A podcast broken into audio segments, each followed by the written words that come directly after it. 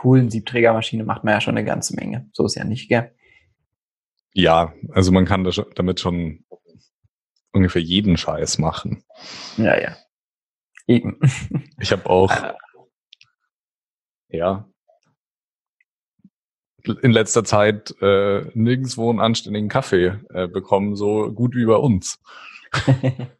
ja, ich war jetzt ja letztes, letztens in Rom fürs Event und da muss ich sagen, das war ja, gut. kaffeemäßig molto bene. Tutti grande. Genau. genau. Nee, da habe ich schon, schon ein paar gute Espressos getrunken, muss ich sagen. Ja, voll. Das ist also, schon geil. Ähm, merk, merkst du wieder, was für eine Plörre ich hier bei mir daheim am Saufen bin. Was saufst denn du? Filterkaffee oder was? Äh, ja, ich habe so eine Senseo PET-Maschine halt. Ah. Weil, weil easy, günstig. Ich habe die von, von meinen Eltern halt noch bekommen. Ja, ja klar.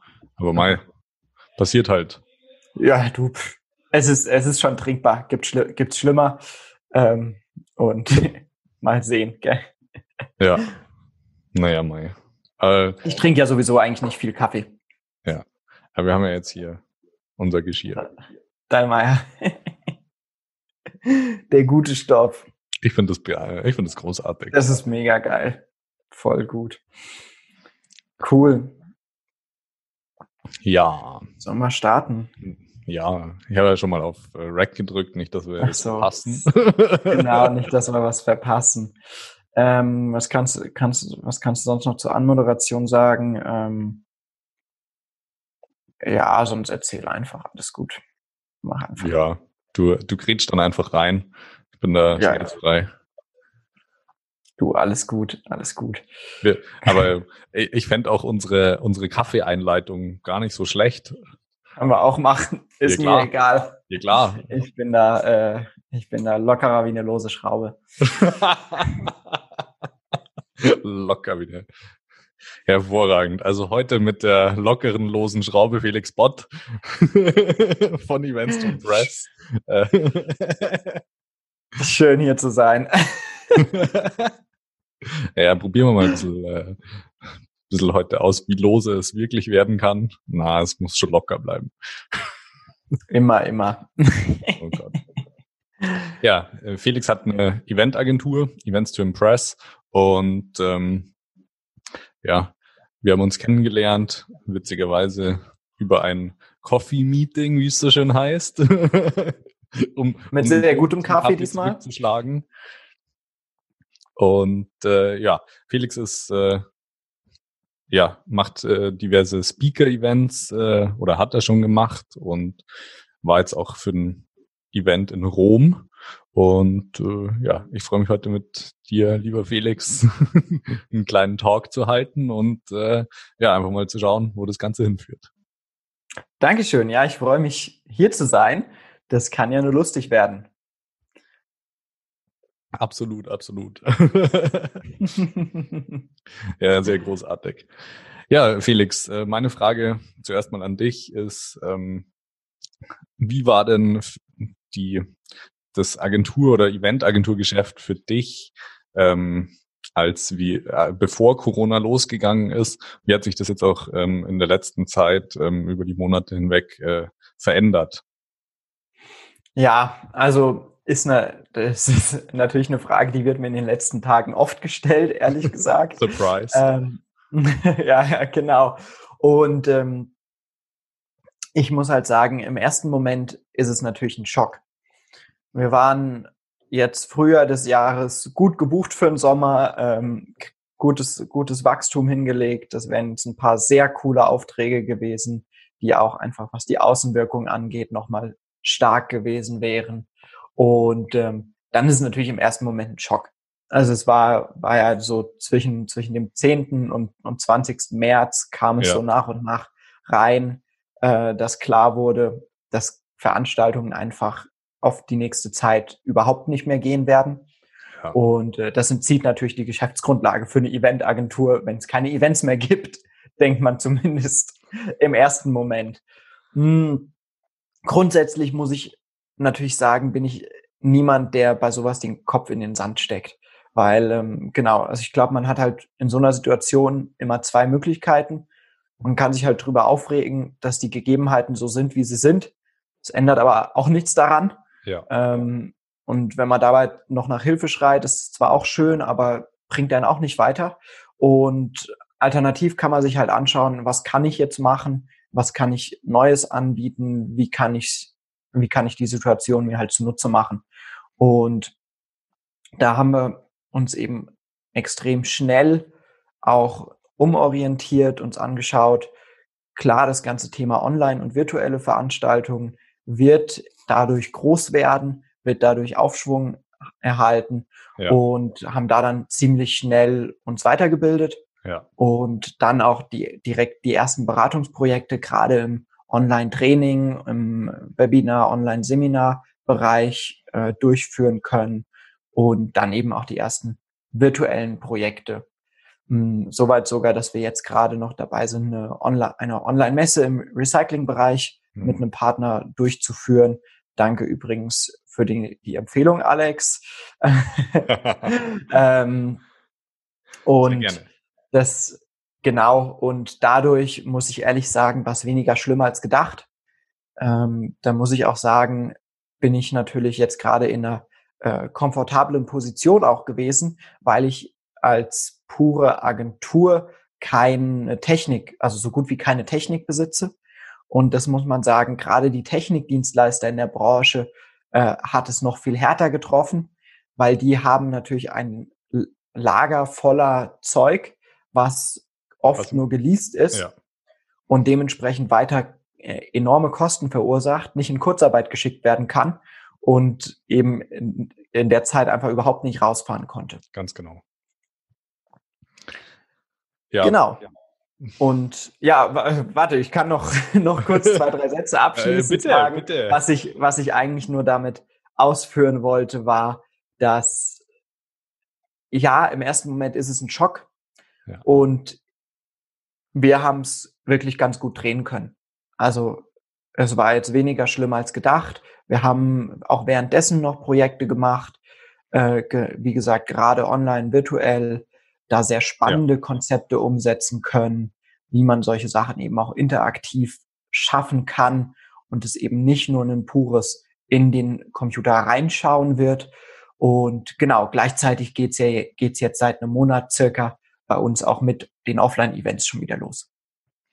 Also weg von der Plörre wieder hin zum, äh, zum guten schwarzen Gold. genau, zum guten schwarzen Gold. um im Kaffeejargon zu bleiben. Ich glaube, das ist heute das Motto des Tages. Das ist das Motto auf jeden Fall. Nee, genau. Also Online-Events sind, finde ich, auch schön. Und es wird sich auch für ein ganzes Stück auf Online-Events verschieben. Es wird auch in der Zukunft nach Corona meiner Ansicht nach noch viel online geben. Ja. Halt an den Stellen, wo es gut passt und gut funktioniert. Ja. Und eben gleichzeitig aber Events, also Offline-Events, sich noch mehr auf das konzentrieren, was sie eben sehr gut können. Welche Bereiche siehst du für den Bereich, äh, für online besonders geeignet? Hm, es sind zwei Sachen. Also einerseits das ganze Thema Wissenstransfer. Wir sind ja stark in der ganzen Weiterentwicklungsbranche vertreten und ich glaube, dass gerade die Bereiche des Wissenstransfers, die einfach in kleinen Happen ja stattfinden sollten, einfach weil weil man es dann viel besser aufnehmen, viel besser verarbeiten, viel besser mhm. umsetzen kann, mhm. werden viel mehr online stattfinden. Weil ein, ein normalerweise ein, ein Zweitages-Workshop macht für die wenigsten Themen Sinn, wurde aber bis jetzt in zwei Tagen am Stück durchgehandelt, weil die Opportunitätskosten anders viel zu groß waren, um ja. jetzt einen Trainer und Teilnehmer alle zusammenzubringen für fünf mal zwei Stunden oder so. Ja. Und das ist eine Sache, die eben, glaube ich, online, äh, verstärkt online passieren wird. Und natürlich auch jene Veranstaltungen, die einfach mit hohen Opportunitätskosten verbunden sind. Also gerade Dinge, die international stattfinden, gerade Messen, und solche Dinge werden zu einem Teil, glaube ich, online bleiben. Okay. Weil es eben, weil es einfach diese enorme Einfachheit bringt, dass man nicht alles, alle Leute an einen Fleck zusammenbringen muss und eben auch nicht in dieser, in dieser enormen Größe, ja. wie das momentan, also wie das vor Corona stattgefunden hat. Das kann ich, denke hm. ich, auch äh, sogar ein bisschen belegen. Ähm, ich habe einen äh, Unternehmen gibt's hier in der Region, äh, Expo 24-7, äh, ist ein Messebauer, der hat auch sehr, sehr schnell äh, reagiert, was Corona betroffen hat. Äh, er ist auch vor allem auf internationalen Messen ähm, und für große Konzerne unterwegs. Und der hat äh, sehr, sehr schnell äh, ein Online-Messe-Tool an den Start gebracht ähm, und hat darüber ähm, auch eigene Messen, äh, glaube ich, sogar veranstaltet, äh, weil der, weil der recht groß ist als Firma und äh, hat da beziehungsweise hat da halt auch Plattformen bieten können und äh, so wie du es gesagt hast, internationale Messen und alles, was, äh, was darüber hinausgeht, äh, weltweite Messen. Äh, dafür ist es sicherlich super, super interessant. Weil es halt ein Unterschied ist, ob ich drei Lkw nach Cannes oder nach Dubai schiffen muss oder äh, das Ganze halt einfach online abbildet. Ja, ja, genau. Also, und es sind ja einmal die drei Lkw voll Zeug, die da irgendwo hin müssen. Und dann kommen die ganzen Leute da ja auch noch hin. Ganz genau. Für, Ganz genau. für eine Woche oder zwei. Ja. Was einfach, also einerseits die, diejenigen, die da arbeiten und die Teilnehmer. Es ist einfach ein extremer, jede Messe ist ein extremer Kostenapparat. Ja. Also ich habe nur, nur noch ein Beispiel von der Expo Real letzten Jahres hier in München, wo ich, wo ich mitgearbeitet habe am Münchenstand. Ähm, der Parkplatz für den Anhänger auf der Messe, wo wir, wo wir unsere Getränke drin gelagert haben vom mhm. Caterer, der hat für die, für die drei Tage schon, ich glaube, äh, 7000 Euro gekostet. Unfassbar. Nur, nur der Parkplatz und dementsprechend, also und daraus ergibt sich ja, wie hoch das Preisniveau einfach insgesamt ist, ja, was Platz etc. angeht. Mhm. Genau. Und dann werden, glaube ich, halt Offline-Events sich wieder mehr darauf konzentrieren, wo sie halt gut sind.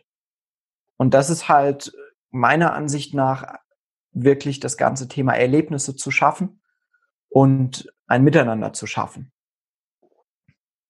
Ja, also ich würde mal sagen, das sind auch die, die Kernpunkte, die reinen Kernpunkte die äh, für Offline-Events äh, ja nicht nur sinnvoll sind, sondern Klar.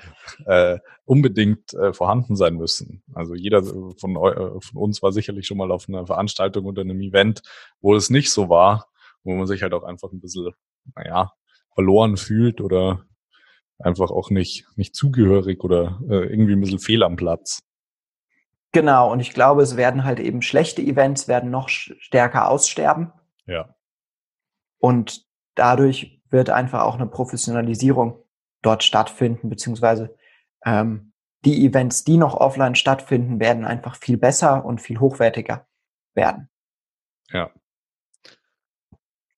Wie denkst du, verändert sich denn die ganze Thematik jetzt auch äh, noch konkreter na, nach Corona. Also ja, du sagst Professionalisierung, du sagst äh, mehr auch wieder auf das Miteinander bestimmt, aber was heißt das für dich denn konkret oder auch für die Eventbranche? Mhm.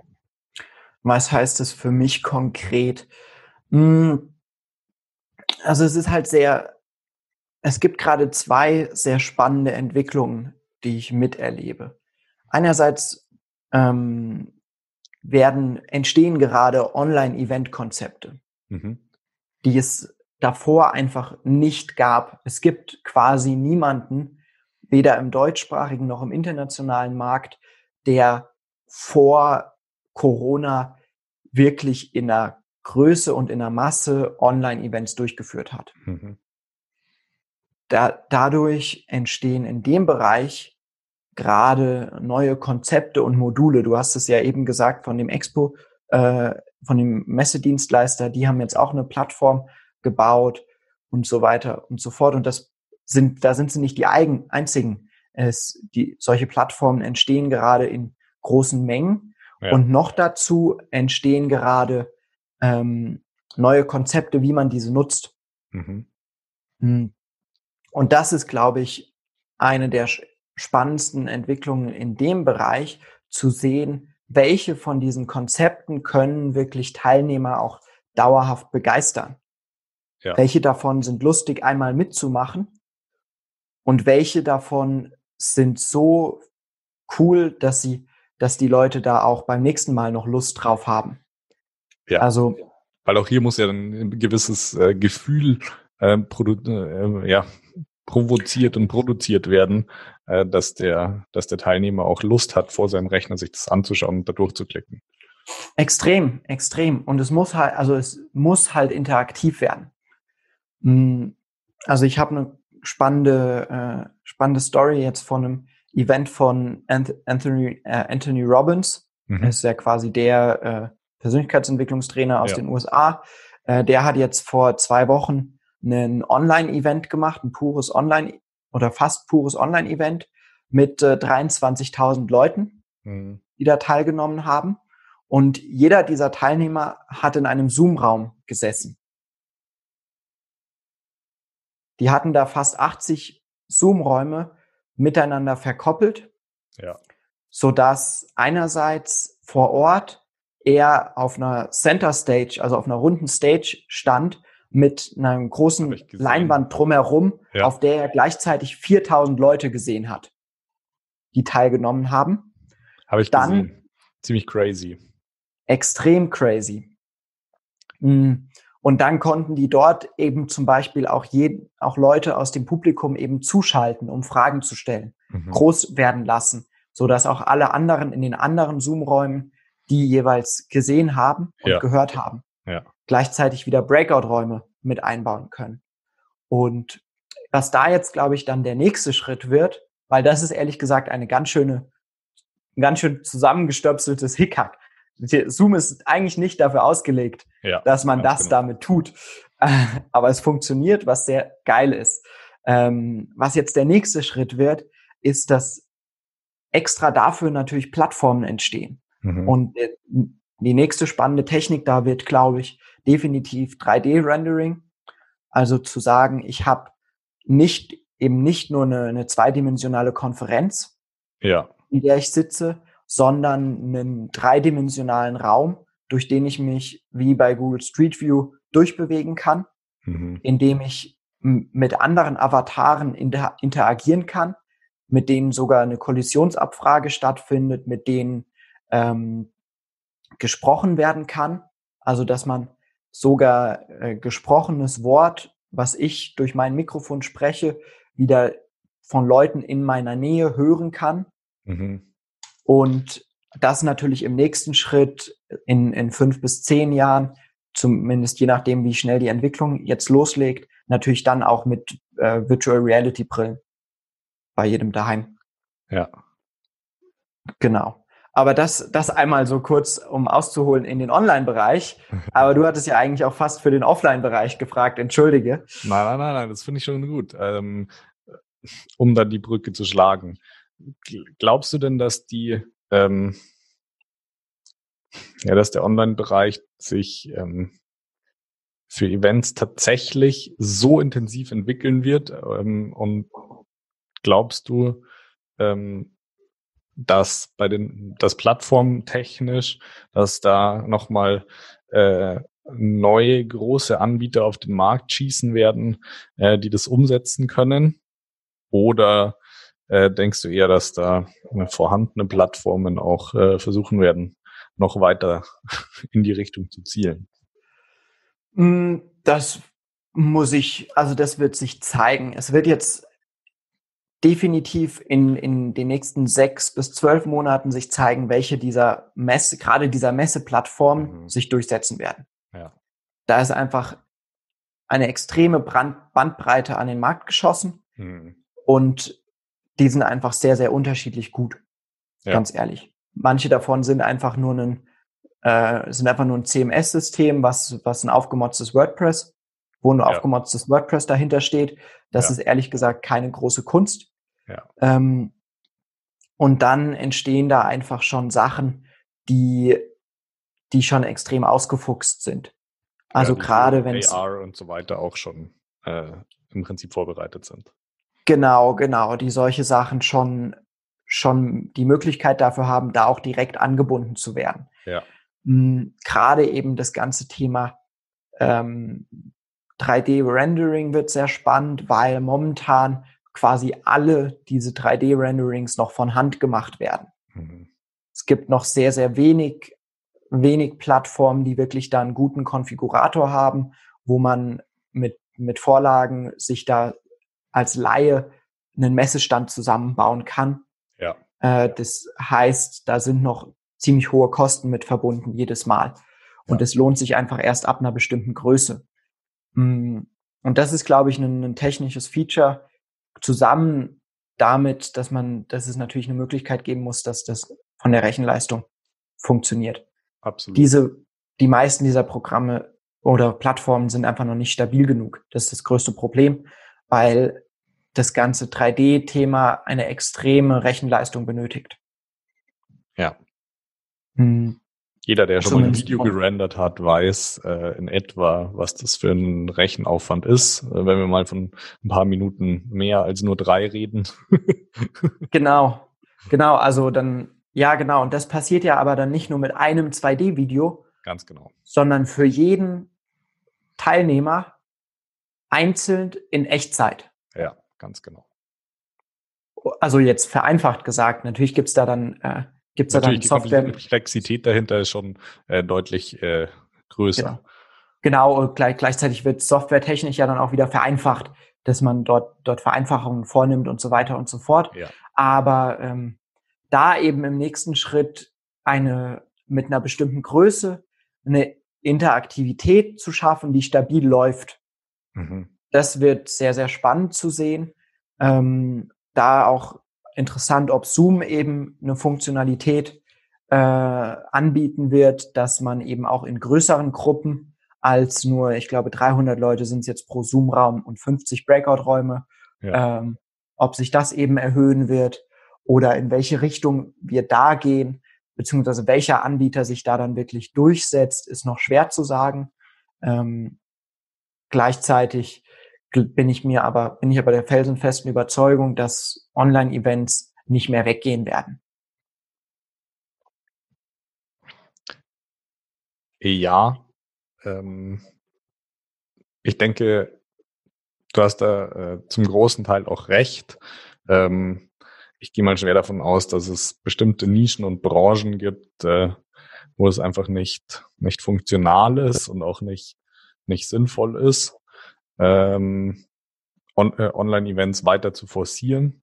Ähm, aber grundsätzlich ja, alles was ja auch zum Beispiel die Tech-Branche betrifft oder auch äh, ja Branchen, die, die, die da sehr, sehr leicht ähm, sich tun, ja, also eine Schnapsmesse oder Alkoholmesse wird halt weiter äh, schwierig online durchführbar sein, weil äh, da geht es um das Erlebnis und um, äh, um den Geschmack äh, und den kann ich online nicht faken. Genau, also ich glaube überhaupt nicht, dass Offline-Veranstaltungen darunter so sehr leiden. Ich glaube, sie verändern sich einfach nur. Und zwar werden einfach werden sich auch Offline-Veranstaltungen einfach wieder viel mehr spezialisieren, meiner Ansicht nach. Ja, das hast du vorhin schon mal angeschnitten. Ähm, wohin konkret? Also wohin konkret? Genau. Also ich glaube, ähm, einerseits halt jetzt natürlich abgesehen vom, vom Unterhaltungsbereich, da ist mhm. es natürlich nochmal anders, Konzerte, Theater etc. Ähm, da ist es ganz, ganz außer Frage dass das live anders ist, einfach weil wir, ähm, das ist einfach, glaube ich, das große Thema dabei, wir erleben Momente nicht nur mit unseren Augen und Ohren, sondern einfach mit unserem ganzen Körper. Ja. Äh, Stichwort Multisensorik. Da spielt einfach äh, das Ganze drumherum noch viel mehr mit rein, als, ähm, als man das immer denkt. Und auch wenn das auf, auf einem Konzert beziehungsweise auf einem Festival nicht aktiv beeinflusst wird, ist der Geruch von Schlamm, Matsch und Gras in der Luft und ein bisschen Kotze und Bier noch dazu und dann die dröhnende Musik, die wir eben nicht nur hören, sondern äh, einfach auch extrem viel spüren, ja. ähm, gibt eine gibt eine Emotionalisierung, die lässt sich durch den Laptop äh, mit der heutigen Technik nicht nachbilden. Ach, Ohne das Frage. Sich doch hervorragend nachvollziehen. Erzähl doch sowas nicht. genau, genau, genau. Nee, genau. Hast, hast du nicht das immer so einen riesen Subwoofer unter deinem ja, Laptop genau. stehen? genau, also es gibt, gibt schon spannende Konzepte, ja, dass, dass, man, dass man die kleinen Subwoofer unten am Stuhl hat und so. Und das macht auch Spaß, aber du wirst nicht dieses Erlebnis schaffen. Ja. Ähm, und genau, das Ganze wirkt sich auf eine ähnliche Weise halt auch auf Corporate Events, auf Business-Veranstaltungen aus.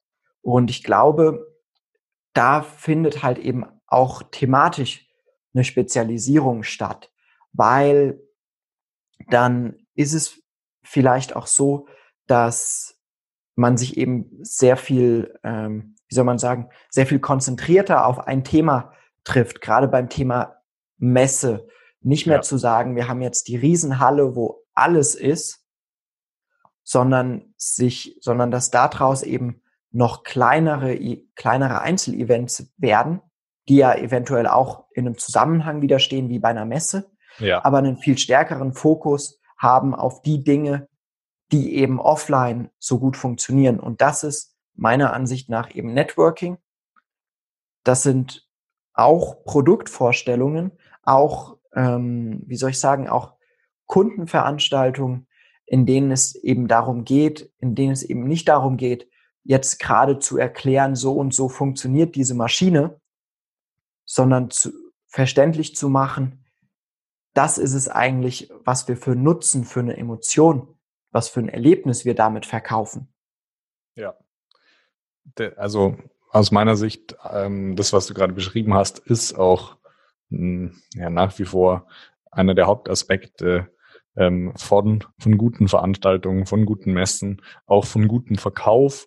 Ähm, ja, der Nutzen interessiert den Kunden immer mehr als, äh, als die Funktionalität. Äh, einfaches Beispiel, junger Familienvater will sich ein Auto kaufen, ja, dann macht halt vielleicht ein A3 Cabrio oder so nicht so viel Sinn, weil der, der Kinderwagen, der muss auch noch irgendwo hin. genau, klar, Und, natürlich. Äh, natürlich, wenn ich äh, ihm den hervorragenden Nutzen eines A3 Cabrios äh, verkaufen kann, dann, äh, dann kauft er vielleicht auch das äh, nur. ich glaube, die Kofferraumgröße besiegelt da das Problem relativ schnell. Und äh, ja, also natürlich, der Nutzen und die, die Emotion, die mit etwas verbunden ist, äh, ist immer der, der, äh, ja, der gewinnbringende Punkt, wenn du wenn du was äh, weitergeben willst, wenn du was verkaufen willst, wenn du äh, ja ein erfolgreiches Event, eine erfolgreiche Veranstaltung äh, rüberbringen willst. Und auch das, was du gerade beschrieben hast, dass ähm, hier die diese Präsentationen ähm, wieder mehr Fokus darauf haben, werden bedeutet für mich auch so ein kleines Stück, dass diese diese Gruppen oder diese das Publikum von solchen Präsentationen auch in der Summe der äh, Menschen wieder kleiner werden wird.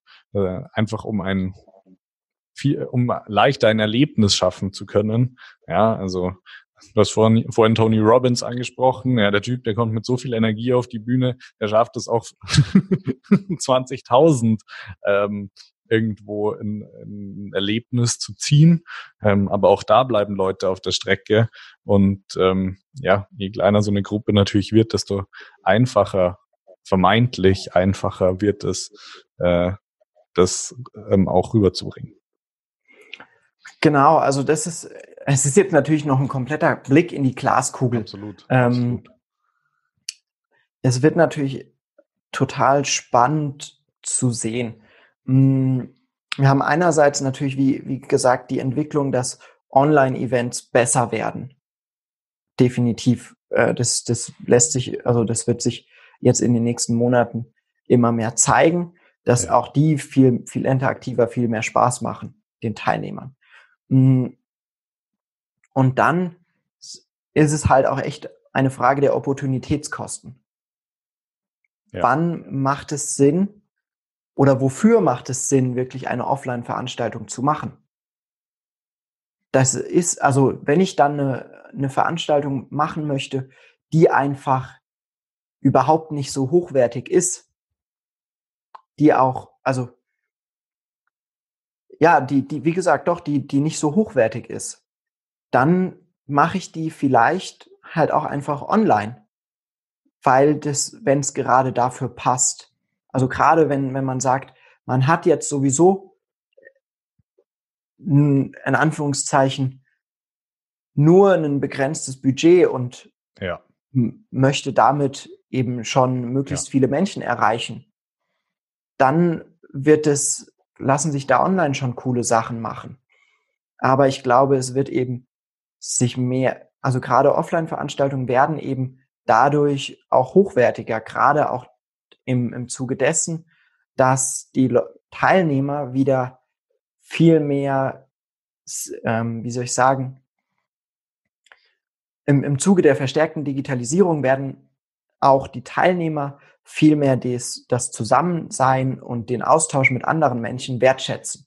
Ja. Und die paar Momente, die es davon noch gibt, also um es jetzt übertrieben zu sagen. und dementsprechend auch sich genau anschauen, auf welche Events gehe ich überhaupt, aber dann auch bereit sein, dafür entsprechend äh, einen entsprechenden Preis zu zahlen. Ja. Ja.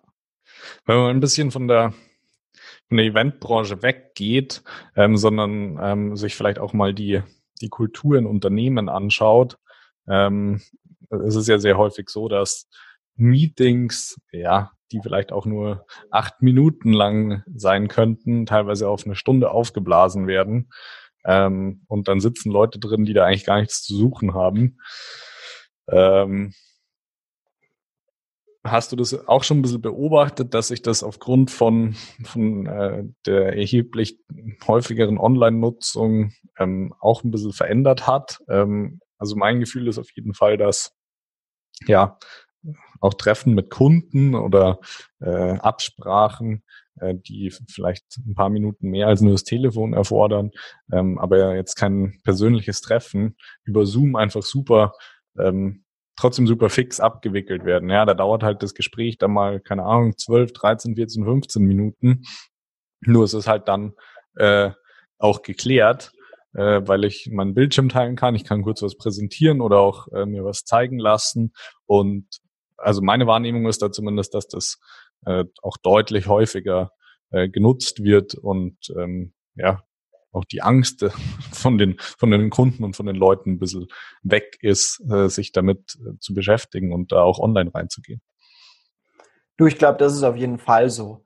Hm, ich weiß nicht mehr, ich glaube, es war eine Gallup-Studie, die ja auch herausgefunden hat, dass die Produktivität im Homeoffice im Schnitt gestiegen ist mhm. und nicht gesunken ist, wie es die Sorge vieler war. Ja. Hm, was aber, glaube ich, also natürlich fallen viele Wegzeiten einfach weg. Das ist ein Riesenvorteil der ganzen Sache. Hm, was ich aber auch vermute, ist, dass einfach viel, ähm, wie soll ich sagen, viel Leerlauf, der durch sozialen Austausch entsteht, wegfällt. Auf jeden Fall. Gerade also die soziale Komponente an der Kaffeemaschine ähm, ist ja auch ein erheblicher Zeitfaktor. Genau, genau. In Vormeetings, Nachmeetings, ja. ähm, in den Pausenräumen, auf dem Gang zwischen den Büros und so. Ja. Das ist, glaube ich, ein Faktor, was einfach sehr, sehr spannend wird, weil natürlich erhöht es die Produktivität. Gleichzeitig ähm, wird es ja auch nicht nur aus, aus vollkommener Boshaftigkeit, wo wir sagen, wir, wir möchten jetzt Zeit verschwenden gemacht, sondern es hat ja auch einfach einen, ähm, ja, einen, einen tieferen Sinn für uns Menschen. Ja. Sich, sich auszutauschen.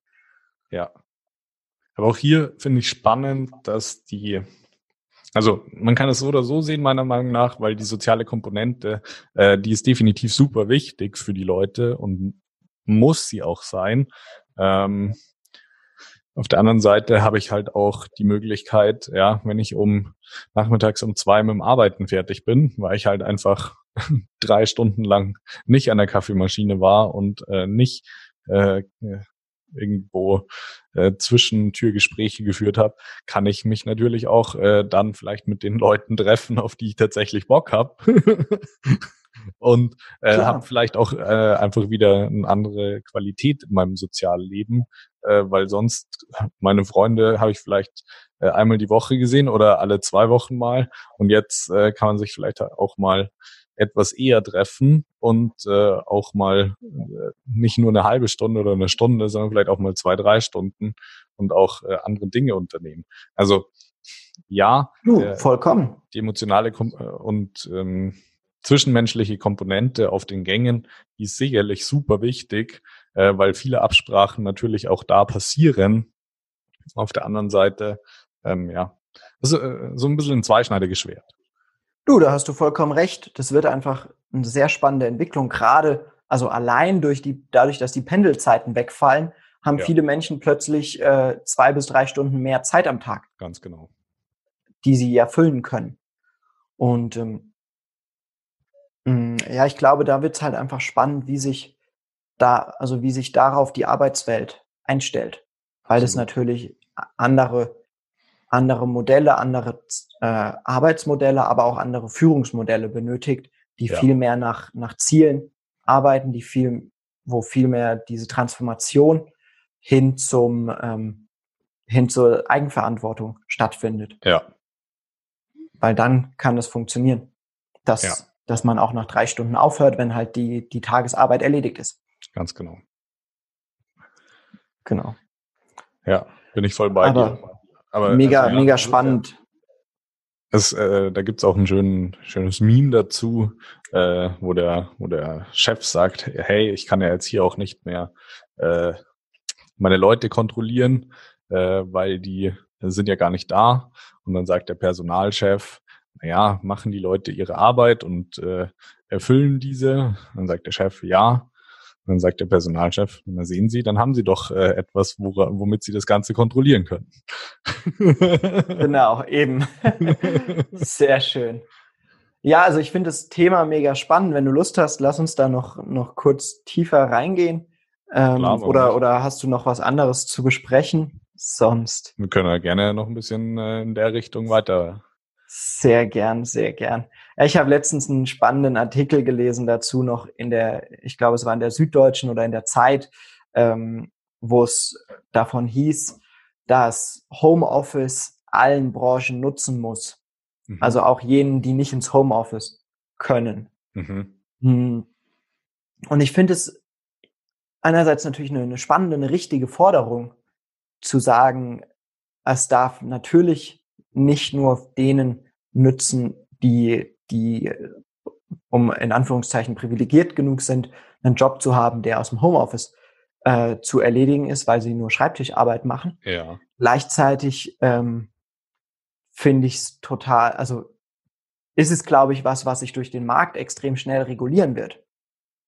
Weil sobald man plötzlich, sobald es plötzlich Standard ist, dass man in einem Bürojob nur noch am am, nur noch daheim sitzen kann und nicht mehr, nicht mehr den Aufwand für uns hat, ins Büro zu fahren, werden diese Jobs ja noch attraktiver und andere Jobs noch viel unattraktiver. Und ich glaube, dass dadurch, äh, wie man das ja jetzt auch im Handwerk schon sieht, einfach die Löhne dort wieder noch stärker steigen werden, was wiederum ja zu einer, ja. zu einer Selbstregulierung führt. Oder wie siehst du das?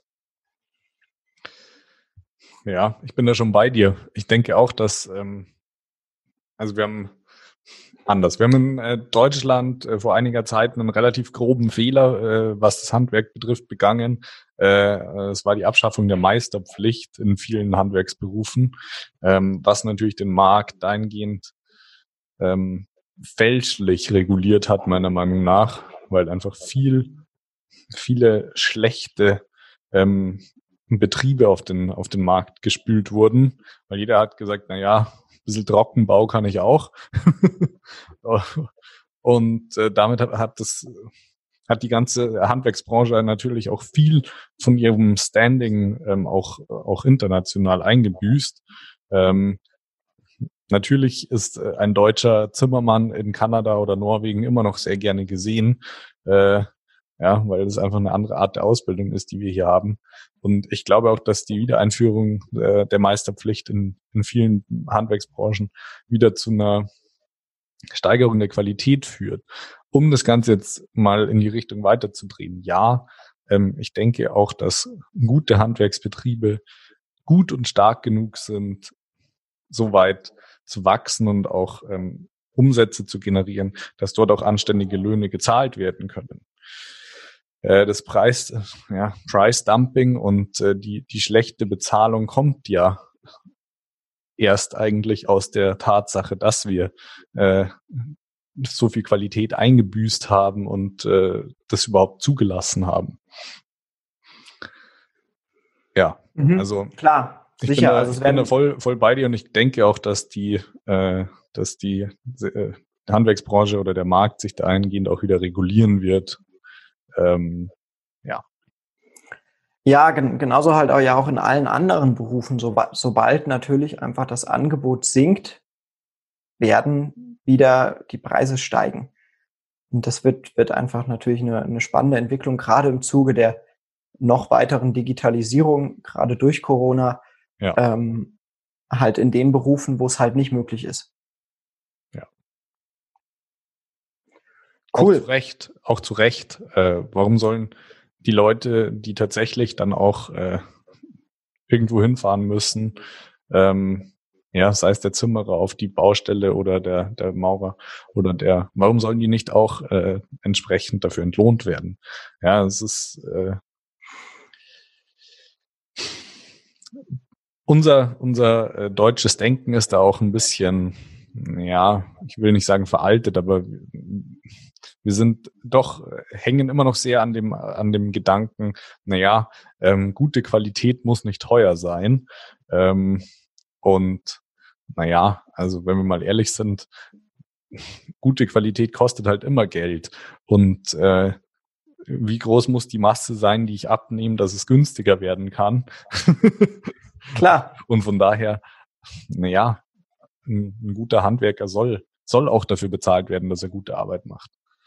Genau. Genauso eben. wie du es verdient hast, anständig dafür entlohnt zu werden, wenn du gute Arbeit machst. Genau.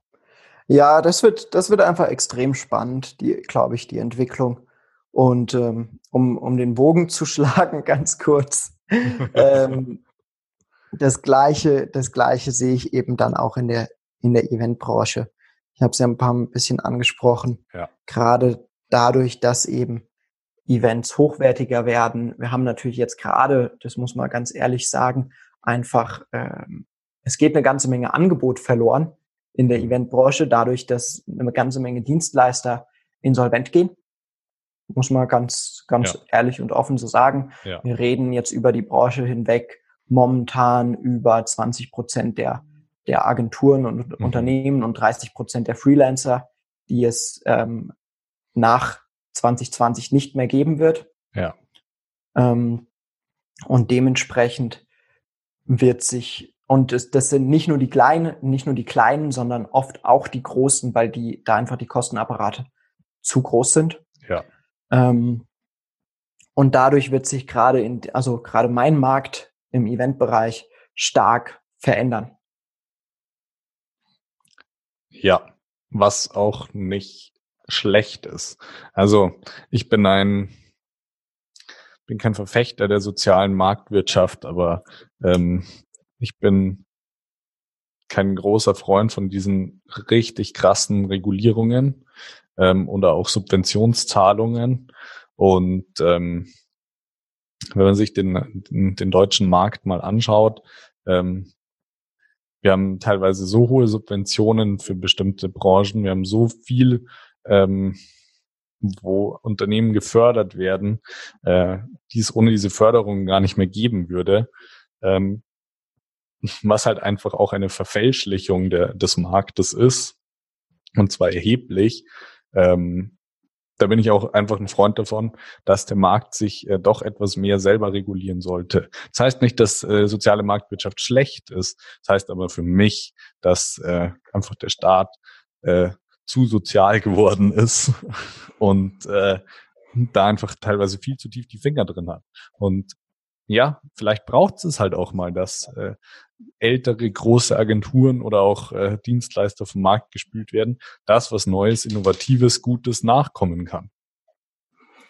Ja, mm, ich bin da immer in einem Zwiespalt. Also ich stimme dir vollkommen zu. Ich mag Marktregulierung, weil ich glaube, dass es natürlich eine, eine sehr, sehr natürliche Weise von Evolution einfach bedeutet, auch, auch im, im auch auf Unternehmensebene. Mhm. Gleichzeitig, was mich schon nochmal, was, was da meine Meinung immer ein bisschen trübt, beziehungsweise meine Ansicht des Ganzen, ist die Frage, mh, auf einer gewissen Ebene hat man natürlich Unternehmen, gerade sobald die größer werden, die einfach als Unternehmen, die dieses, dass, dass sie so als Unternehmen gewachsen sind, ist ein riesiges Asset mhm. für, für das Unternehmen und auch für die, für uns als Volkswirtschaft. Ja. Gerade wenn man jetzt auf einer, auf einer Konzernebene wie eine Lufthansa ja, oder Autokonzerne redet, hm, die, wenn die, wenn die, wenn diese verloren geht, haben wir dadurch, glaube ich, schon gesamtgesellschaftlich einen, einen Nachteil, der unsere Wirtschaft insgesamt trüben würde. Ja, oder beeinträchtigen die, würde. Auf die ersten zwei Blicke mit Sicherheit. Äh, die Frage ist, was kommt danach? Weil, sicherlich. Genau. Also kurzfristig ist es für jede Wirtschaft äh, oder Marktwirtschaft ein Problem, wenn, wenn ein Großkonzern äh, die Segel streichen muss. Auf der anderen Seite wenn man das mal über einen Zeitraum von drei bis fünf Jahren plus betrachtet, kann es auch ein Riesenvorteil sein, weil daraus einfach ja wieder neue große Unternehmen erwachsen können, die in dieser Branche oder in einer Nische von dieser Branche auch einfach ähm, groß werden können, was vorher gar nicht möglich gewesen wäre. Du vollkommen. Also das ist das ist einfach ein, ja immer die die Abwägung. Ist es möglich, dass Natürlich. Ein, ein Konzern sich oder auch ein Unternehmen in, es geht ja nicht nur um Konzerne, geht ja auch um kleinere und mittelständische Unternehmen, schafft es das durch eine staatliche Hilfe, sich in der nächsten Zeit so zu revolutionieren, um wieder marktfähig zu sein?